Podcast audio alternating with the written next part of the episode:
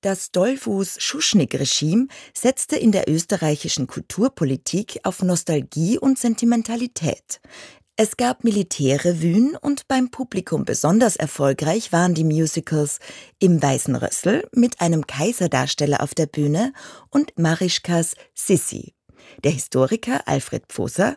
Dieses Weiße Rössel ist also zuerst in London herausgekommen, hat also auch dazu geführt, dass also in London und in, in New York also Trachtenmode, österreichische Trachtenmode aufgekommen ist und Österreich auf einmal in aller Munde war und man das unheimlich schick gefunden hat.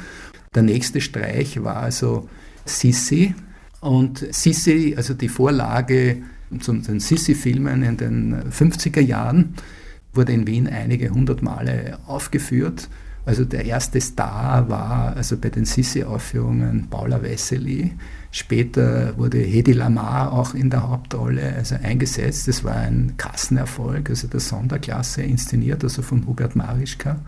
Und Sissi hat also damit geändert, dass am Schluss das Publikum mit den Schauspielern auf der Bühne gemeinsam Gott erhalte, Gott beschütze unseren Kaiser und unser Land, also gesungen hat.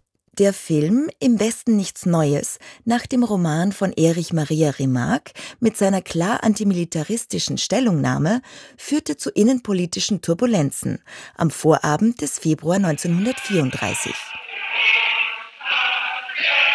Selten hat ein Film die ganze Welt so aufgerüttelt. Er berichtet über eine Generation, die vom Krieg zerstört wurde. In seiner schlichten Menschlichkeit erhebt er das Fronterlebnis ins Allgemeingültige. Ganz gleich, welche Uniform der Soldat trägt. Das wurde dann verboten und der Film wurde also in Bratislava aufgeführt und die Sozialdemokratie hat Sonderfahrten dorthin organisiert, dass man doch sehen konnte. Also die Heimwehren der Nationalsozialisten und die Regierung haben zusammengearbeitet, also um diesen pazifistischen Film also wegzubekommen. Dolphus ist ja dann also bei dieser berühmten Trab-Rennplatzrede in der Uniform eines Tiroler Kaiserjägers aufgetreten. Also das heißt auch maskiert in der in der Uniform, also der K&K-Armee. Man hat also das Andenken an die alte Armee also gefeiert, man hat also den Prinz Eugen äh, verherrlicht. Also man hat über die Vergangenheit hat man eigentlich also diese Wende in Österreich irgendwo gespielt. Und noch ein Beispiel zur Kulturpolitik Anfang der 1930er Jahre in Österreich.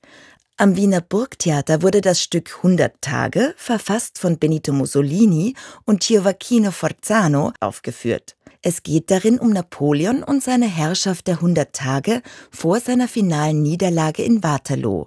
Dieses Stück handelt äh, davon, dass in dieser Phase Napoleon Rücksicht genommen hat, also auf das Parlament und das war also ein großer Fehler und hat also zu seiner Niederlage also, äh, geführt. Das heißt, es ist eine Verehrung des Führergedankens also gewesen. Also das Burgtheater hat sich also mehr oder weniger da zur Verfügung gestellt, Mussolini zu hofieren.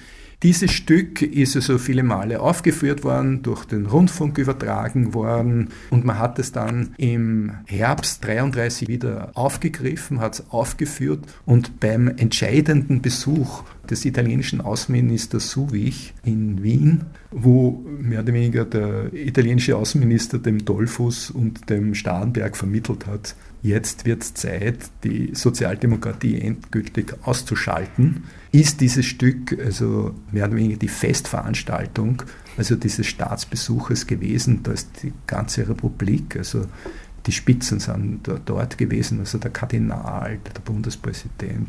Die Kultur war also mehr oder weniger der Rahmen, die Maskerade, mit der man also dann diese harten politischen Entscheidungen legitimiert hat.